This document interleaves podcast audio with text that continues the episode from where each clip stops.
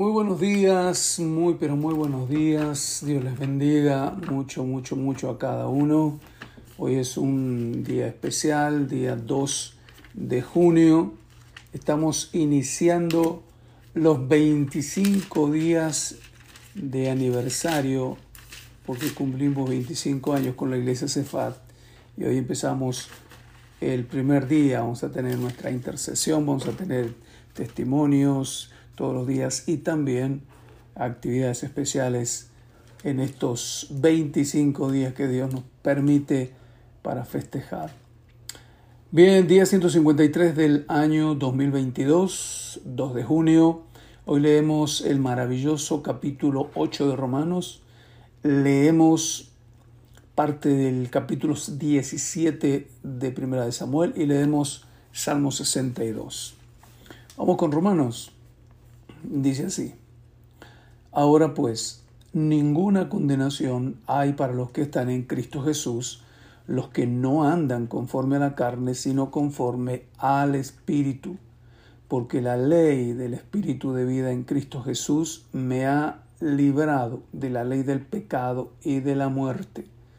Porque lo que era imposible por la ley, por cuanto era débil por la carne, Dios, enviando a su Hijo en semejanza de carne de pecado y a causa del pecado, condenó el pecado en la carne para que la ley se cumpliese en nosotros, que no andamos conforme a la carne, sino conforme al Espíritu.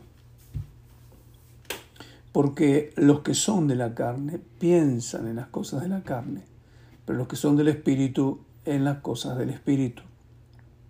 Porque el ocuparse de la carne es muerte, pero el ocuparse del Espíritu es vida y paz. Por cuanto los designios de la carne son enemistad contra Dios, porque no se sujetan a la ley de Dios, ni tampoco pueden. Los que viven según la carne no pueden agradar a Dios. Mas vosotros no vivís según la carne, sino según el Espíritu si es que el Espíritu de Dios mora en vosotros. Y si alguno no tiene el Espíritu de Cristo, no es de él.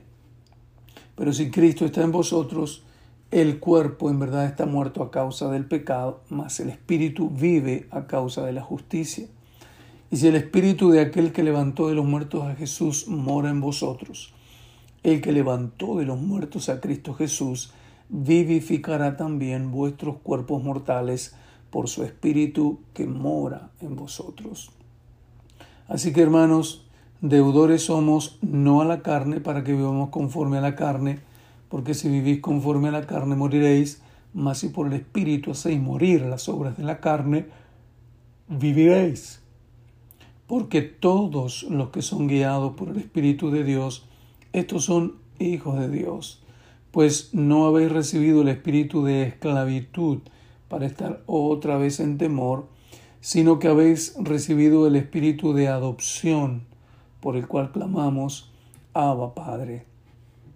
El Espíritu mismo da testimonio a nuestro espíritu de que somos hijos de Dios, y si hijos, también herederos, herederos de Dios y coherederos con Cristo, si es que padecemos juntamente con Él, para que juntamente con Él seamos glorificados. Pues tengo por cierto que las aflicciones del tiempo presente no son comparables con la gloria venidera que en nosotros ha de manifestarse, porque el anhelo ardiente de la creación es el aguardar la manifestación de los hijos de Dios, porque la creación fue sujetada a vanidad, no por su propia voluntad, sino por causa del que la sujetó en esperanza, porque también la creación misma será libertada de la esclavitud de corrupción a la libertad gloriosa de los hijos de Dios, porque sabemos que toda la creación gime a una, y aún está con dolores de parto hasta ahora, y no solo ella, sino que también nosotros mismos, que tenemos las primicias del Espíritu, nosotros también gemimos dentro de nosotros mismos, esperando la adopción, la redención de nuestro cuerpo, porque en esperanza fuimos salvos. pero la esperanza que se, fe, que se ve no es esperanza, porque lo que alguno ve, ¿a qué esperarlo? Pero si esperamos lo que no vemos, con paciencia lo aguardamos. Y de igual manera el Espíritu nos ayuda en nuestra debilidad, pues qué hemos de pedir como conviene, no lo sabemos, pero el Espíritu mismo intercede por nosotros. Oiga eso, con gemidos indecibles. Mas el que escudriña los corazones sabe cuál es la intención del Espíritu, porque conforme a la voluntad de Dios, intercede por los santos. Y sabemos que a los que aman a Dios, todas las cosas les ayudan a bien. Esto es, a los que conforme a sus propósitos son llamados. Porque a los que antes conoció, también los predestinó para que fuesen hechos conformes a la imagen de su Hijo, para que Él sea el primogénito entre muchos hermanos. Y a los que predestinó, a estos también llamó, y a los que llamó a estos también justificó, y a los que justificó, a estos también glorificó. ¿Qué pues diremos a esto? Si Dios es por nosotros, ¿quién contra nosotros? El que no escatimó ni a su propio Hijo, sino que lo entregó por todos nosotros, ¿cómo no nos dará también con él todas las cosas? ¿quién acusará a los escogidos de Dios? Dios es el que justifica. ¿Quién es el que condenará? Cristo es el que murió, más aún el que también resucitó, el que además está a la diestra de Dios, el que también intercede por nosotros. ¿Quién nos separará del amor de Cristo? ¿Tribulación o angustia, o persecución, o hambre, o desnudez, o peligro, o espada? como está escrito, por causa de ti somos muertos todo el tiempo, somos contados como ovejas de matadero. Antes, en todas estas cosas somos, más que vencedores por medio de aquel que nos amó, por lo cual estoy seguro de que ni la muerte, ni la vida, ni ángeles, ni principados, ni potestades, ni lo presente, ni lo porvenir, ni lo alto, ni lo profundo, ni ninguna otra cosa creada nos podrá separar del amor de Dios que es en Cristo Jesús, Señor nuestro. Amén. Muy bien, ahora vamos al Antiguo Testamento. Hoy leemos el capítulo 17 de 1 Samuel, al menos una parte donde David mata a Goliat. Los filisteos se juntaron, los filisteos juntaron sus ejércitos para la guerra y se congregaron en, Soco, que es de Judá, y acamparon entre Soco y Aseca, en Efes Damín. También Saúl y los hombres de Israel se juntaron y acamparon en el valle de Ela y se pusieron en orden, en, orden de batalla contra los filisteos. Y los filisteos estaban sobre un monte a un lado, Israel sobre otro monte al otro lado y el valle entre ellos. Y salió entonces del campamento de los filisteos un paladín el cual se llamaba Goliat de Gat y tenía de estatura seis codos y un palmo sin, y traía un casco de bronce en su cabeza y llevaba una cota de malla y era el peso de la cota cinco mil ciclos de bronce. ¿Cuánto peso sería en, libras? Cinco mil ciclos. Sobre, sobre, sus piernas traía grebas de bronce y jabalina de bronce entre sus hombros, y el asta de su lanza era como un rodillo de telar, y tenía el hierro de su lanza seiscientos ciclos de hierro.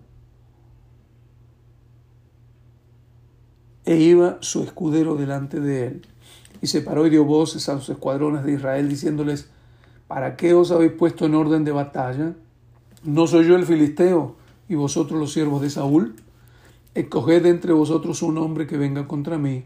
Si él pudiere pelear con, conmigo y me venciere, nosotros seremos vuestros siervos. Y si yo pudiere más que él y lo venciere, vosotros seréis nuestros siervos y nos serviréis. Y añadió el filisteo, hoy yo he desafiado al campamento de Israel, dadme un hombre que pelee conmigo. Oyendo Saúl y todo, todo Israel estas palabras del filisteo, se turbaron y tuvieron gran miedo. Y David era hijo de aquel hombre frateo de Belén de Judá, cuyo nombre era Isaí, el cual tenía ocho hijos, y en el tiempo de Saúl este hombre era viejo y de gran edad entre los hombres. Y los tres hijos mayores de Isaí habían ido para, cegar, para seguir a Saúl a la guerra, y los hombres de sus tres hijos que habían ido a la guerra eran Eliab el primogénito, el segundo Abinadab y el tercero Sama. Y David era el menor. Siguieron pues los tres mayores a Saúl, pero David había ido y vuelto y, y dejando a Saúl para apacentar las ovejas de su padre en Belén. Venía pues aquel filisteo por la mañana y por la tarde, y así lo hizo durante cuarenta días. Y dijo Isaías a David su hijo, Toma ahora para tus hermanos un efa de este grano tostado y estos diez panes, y llévalo pronto al campamento de tus hermanos. Y estos diez quesos de leche los llevarás al jefe de los mil, y mira si tus hermanos están buenos, y toma prenda de ellos. Y Saúl y ellos y todos los de Israel estaban en el valle de Ela peleando contra los filisteos. Se levantó pues David de mañana y dejando las ovejas al cuidado de un guarda, se fue con su carga como Isaí le había mandado. Y llegó al campamento cuando el ejército salía en orden de batalla y daba el grito de combate. Y se pusieron en orden de batalla Israel y los filisteos, ejército frente a ejército. Entonces David dejó su carga en mano del que guardaba el bagaje y corrió al ejército y cuando llegó preguntó por sus hermanos si estaban bien. Mientras él hablaba con ellos, he aquí que aquel paladín que se ponía en medio de los dos campamentos que se llamaba Goliat, el filisteo de Gad, salió de entre las filas de los filisteos y habló las mismas palabras y las oyó David. Y todos los varones de Israel que veían a aquel hombre huían de su presencia y tenían gran temor. Y cada uno de los de Israel decían, ¿no habéis visto aquel hombre que ha salido? Él se adelanta para provocar a Israel. Al que venciere el rey, al que le venciere el rey le enriquecerá con grandes riquezas y le dará su hija y eximirá de tributos a la casa de su padre en Israel. Entonces habló David a los que estaban junto a él diciendo, ¿qué harán al hombre que venciere este filisteo y quitare el oprobio de Israel? Porque ¿quién es este filisteo incircunciso para que provoque a los escuadrones del Dios viviente? Y el pueblo le respondió las mismas palabras, diciendo, así hará al hombre que le venciere. Y oyendo, oyéndole hablar, Eliab, su hermano mayor, con aquellos hombres, se encendió en ira contra David y dijo, ¿para qué has descendido acá?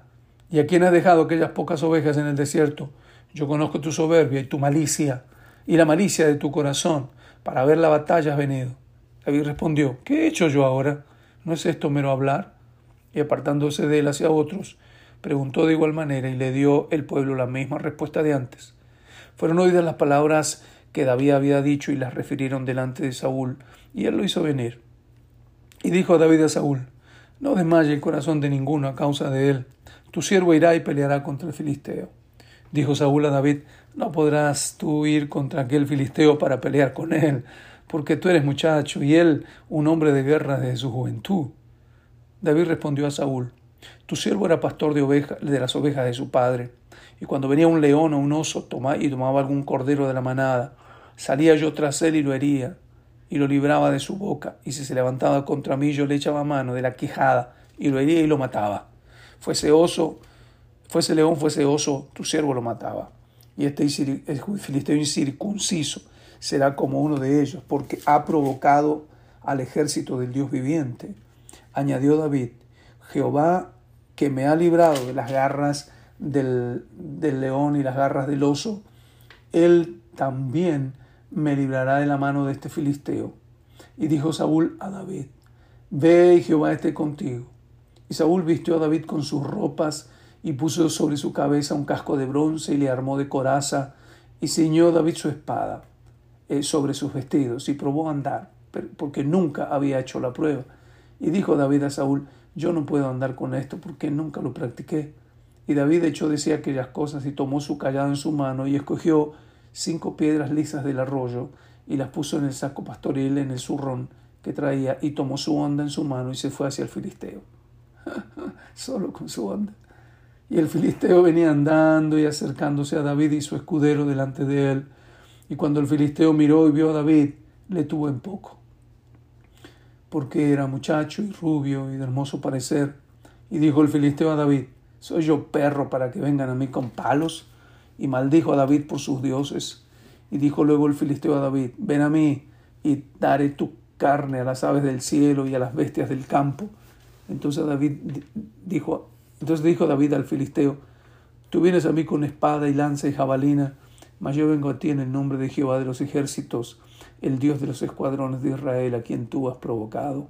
Jehová te entregará hoy en mi mano, y yo te venceré, y te cortaré la cabeza, y daré hoy los cuerpos de los filisteos a las aves del cielo y a, las bestias de la tierra, y toda la tierra sabrá que hay Dios en Israel. Esos dos versículos los aprendí en la escuela dominical, chiquita. Nos enseñaban bastante de memoria. ¿eh? 47. Y sabrá toda esta congregación que Jehová nos salva con espada y con lanza, porque de Jehová es la batalla, y él os entregará en nuestras manos. Y aconteció que cuando el filisteo se levantó y echó a andar para ir al encuentro de David, David se dio prisa y corrió a la línea de batalla contra el filisteo. Y metiendo David su mano en la bolsa, tomó de allí una piedra y la tiró con la honda, e hirió al filisteo en la frente, y la piedra quedó clavada en la frente y cayó sobre su rostro en tierra. Así venció David al filisteo con honda y piedra, e hirió al filisteo y lo mató, sin tener David espada en su mano. Entonces corrió David y se puso sobre el filisteo, y tomando la espada de él y sacándola de su vaina, lo acabado de matar y le cortó con ella la cabeza. Cuando los filisteos vieron a su, paladín muerto, huyeron.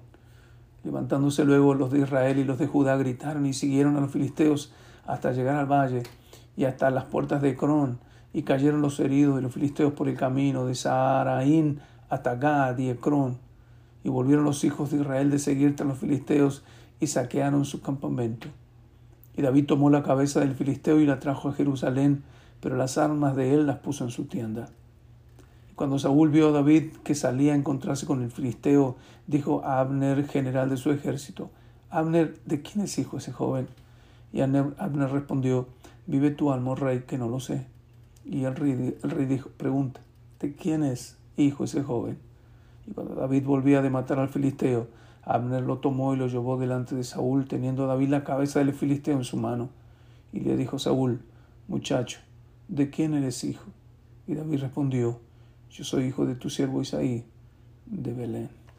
Qué asombrosa historia, qué hermosa historia, cómo me gusta.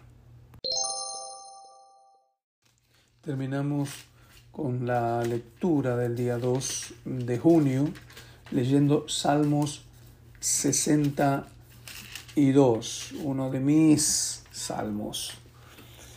En Dios solamente está callada mi alma, de Él viene mi salvación.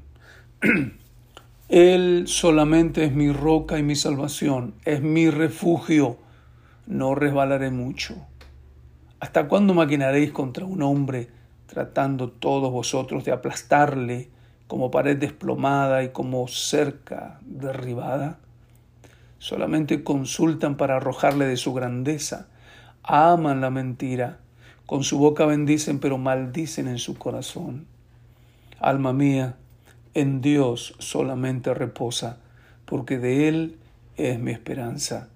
Él solamente es mi roca y mi salvación es mi refugio, no resbalaré. En Dios está mi salvación y mi gloria. En Dios está mi roca fuerte y mi refugio. Esperad en Él en todo tiempo, oh pueblos, derramad delante de Él vuestro corazón. Dios es nuestro refugio. Amén. Por cierto, vanidad son los hijos de los hombres, mentira los hijos de varón. Pesándolos a todos igualmente en la balanza, son menos que nada. No confiéis en la violencia, ni en la rapiña, no os envanezcáis. Si se aumentan las riquezas, no pongan el corazón en ellas. Una vez habló Dios, dos veces he oído esto, que de Dios es el poder. Y tuya, oh Señor, es la misericordia, porque tú pagas a cada uno conforme a su obra. Amén. Que la bendición de ese Dios maravilloso esté sobre, sobre ustedes y que puedan esconderse, refugiarse en el Señor, porque Él, Dios, es nuestro refugio.